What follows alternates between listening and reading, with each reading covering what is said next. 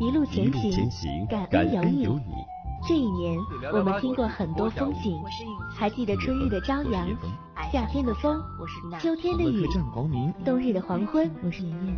这一年，我们有过很多回忆。十里铺人民广播电台，我们一岁了。关注十里铺人民广播电台微信公众号，回复一岁了，一起给十里铺人民广播电台送祝福吧。本节目由十里铺人民广播电台制作播出。收听节目，请关注十里铺人民广播电台公众微信号哟。用不一样的音乐，不一样的新闻，不一样的对话，撩拨你的耳朵，撩拨你的耳朵。您正在收听的是《都市聊聊吧》。Hello，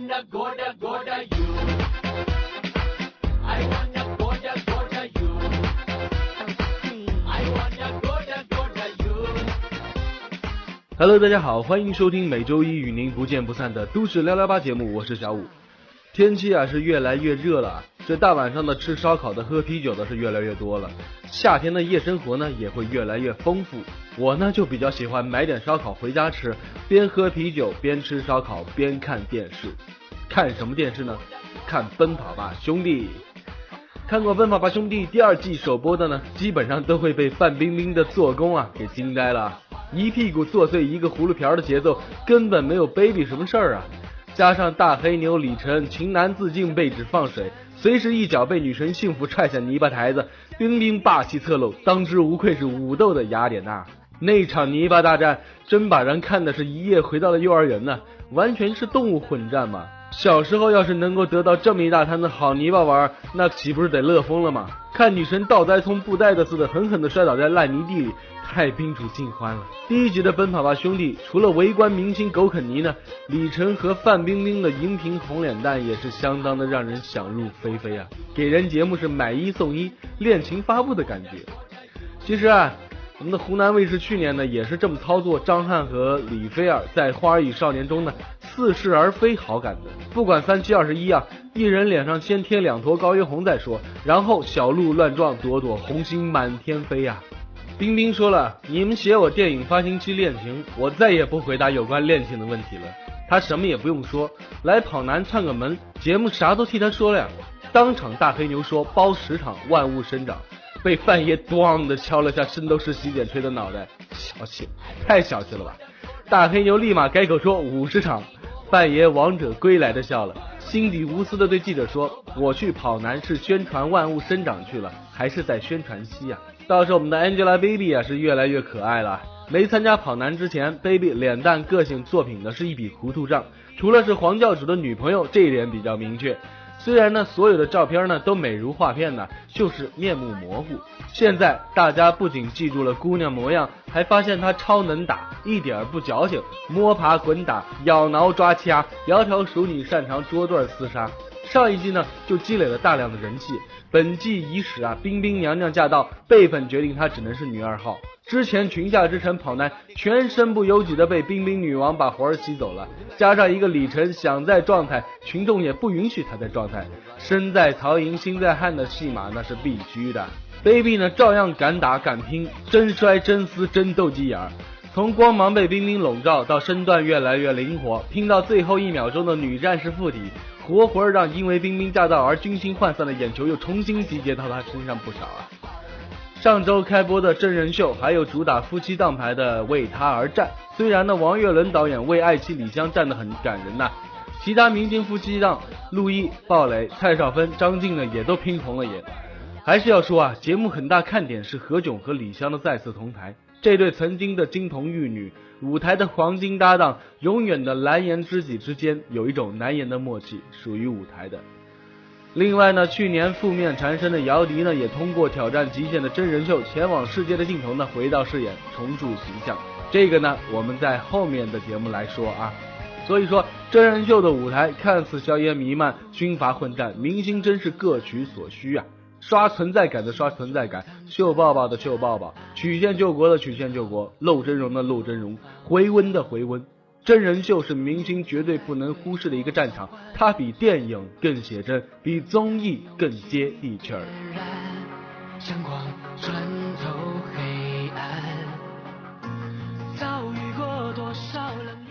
据国外媒体报道，备受关注的超级英雄大作《复仇者联盟二：奥创纪元》呢，已经在部分国家和地区上映了。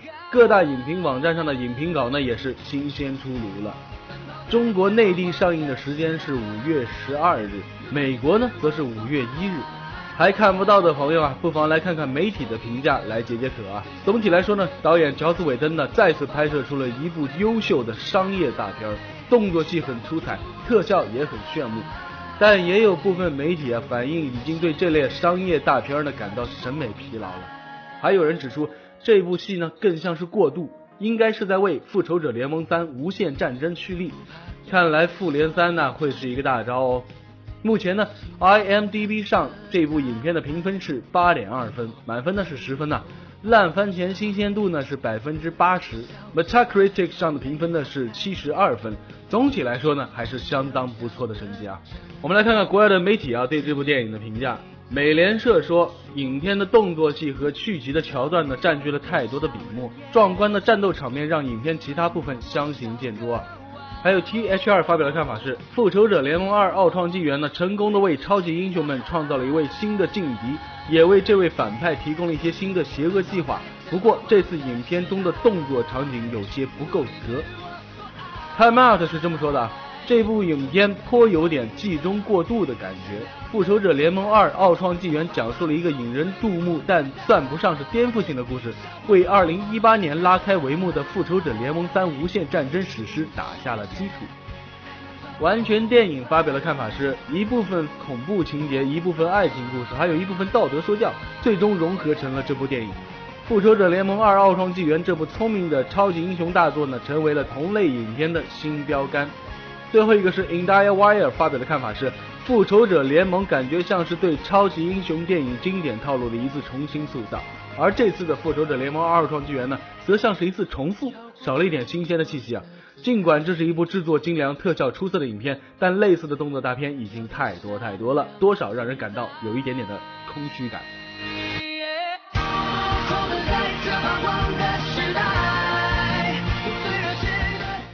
某某电视台一档节目啊，近日制作的叫做《暴力动漫肆虐，诙谐血色青春》的专题呢，批评《名侦探柯南》等动漫充斥着恐怖、暴力等不良内容，有诱导未成年人违法犯罪和不良行为之嫌，甚至就是一部赤裸裸的犯罪教科书。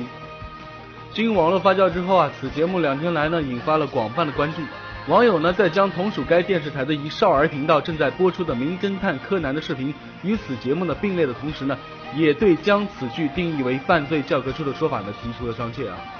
网络上呢是一度疯传名为《文化部整治暴恐动漫第一批查处名单》的四月十六日下架的文章，该文章列出了六十二部下架的动漫名单，其中包括。名侦探柯南、美少女战士、火影忍者、海贼王等等家喻户晓，在动漫迷心目中被奉为经典的作品，在该节目中也提及名侦探柯南等呢已被主管部门下架之事。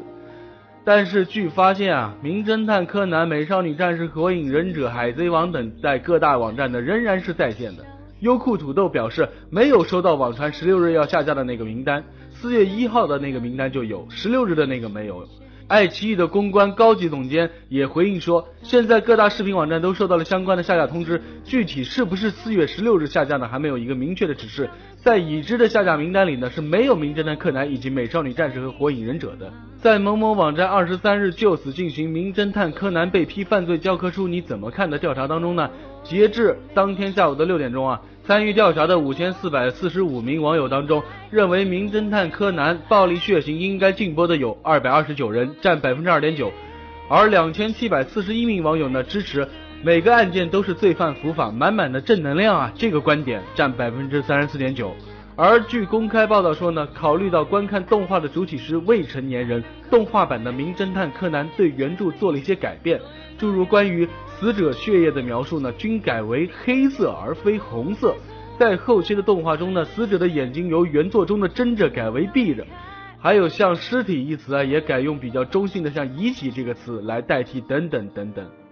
除了批评啊以名侦探柯南为代表的日系暴恐动漫呢，该节目还对喜羊羊与灰太狼、熊出没等国产动画提出了质疑，回顾了多起未成年人因模仿动漫相关情节而酿成惨剧的现实悲剧，呼吁有关部门尽快出台动漫分级制度。在动漫产业蓬勃发展的日本、韩国和香港呢，其实呢，很多年前就已经设立了分级制度。比如说在香港啊，对于漫画作品呢，一般都是以十八岁为界限划分两级。通常的漫画书的定级呢，是由作者和出版机构来共同决定的，并且在书上要打上明确的标签。如果商家把成人动漫作品卖给孩子呢，是要受到重罚的。一位浙江省温州市的网友说，前几天看到一个新闻，说一个小孩模仿熊出没，把玩具扔下楼砸伤了路人。还有一个小孩呢，是模仿喜羊羊还是什么，把同龄孩子绑在树上。你倒是说说看，哪个孩子是模仿柯南在里边杀人的呢？呃，一位江苏南京的网友说啊，喜羊羊放火扔炸弹搞陷阱，会不会教坏小孩子呀？熊出没那个我也看了，武器直接上阵。至于网友说的手撕鬼子，我就不说了，大家都知道。还有一位上海的朋友说啊，对于你们反对名侦探柯南的，我个人的意见是中国人动漫制作没有日本动漫制作厉害。就在这边表态说日本动漫暴力。如果说日本动漫有暴力行为的话，我建议你带你家孩子去医院查查看。作为一个中国人，我真感到羞耻。别人比自己厉害就说别人不好，自己没本事就去说别人。然后我觉得吧，为什么我们不能从积极的方面去思考呢？看名侦探柯南可以培养孩子细致严谨的科学探索与求知的推理精神啊，而主人公的冷静理智分析与洞若观火、见微知著的深刻洞察力呢，更是值得孩子学习。而且啊，柯南当中有很多的案件还涉及广博的物理、化学等等理科知识，以及社会科学各方面知识，还有纠缠在其中的像人类的爱恨情仇啊、是非黑白等等。可以说，一部柯南动漫就是一个小型的社会百科全书。看柯南吧，比看某些毫无营养的国产脑残动画，绝对对孩子是有百利而无一害的。更重要的是，柯南中的犯罪者不论手法技术如何高超，无一例外，最后都被绳之于法。这哪是教唆犯罪片嘛？明明不就是警示教育片，好不好？还有啊，真的别小看小孩子了，他们知道什么是对，什么是错。你家长是吃什么的？各种电视节目上不都打着在家长的指导下看吗？孩子不知道，你家长不会去教育引导孩子的价值判断吗？我说的有道理吗？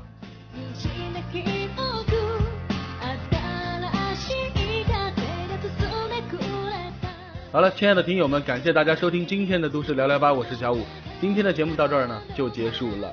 如果大家有什么想法和看法呢，可以在节目的下方的评论处给小五留言。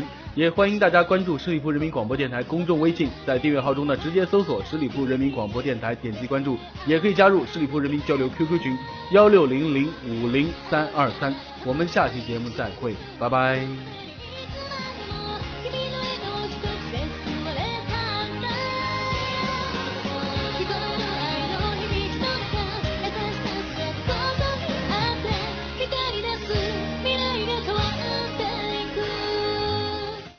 本期节目由十里铺人民广播电台制作播出。了解更多的资讯，请关注十里铺人民广播电台的公众微信和新浪、腾讯的官方微博。感谢收听，我们明天再见。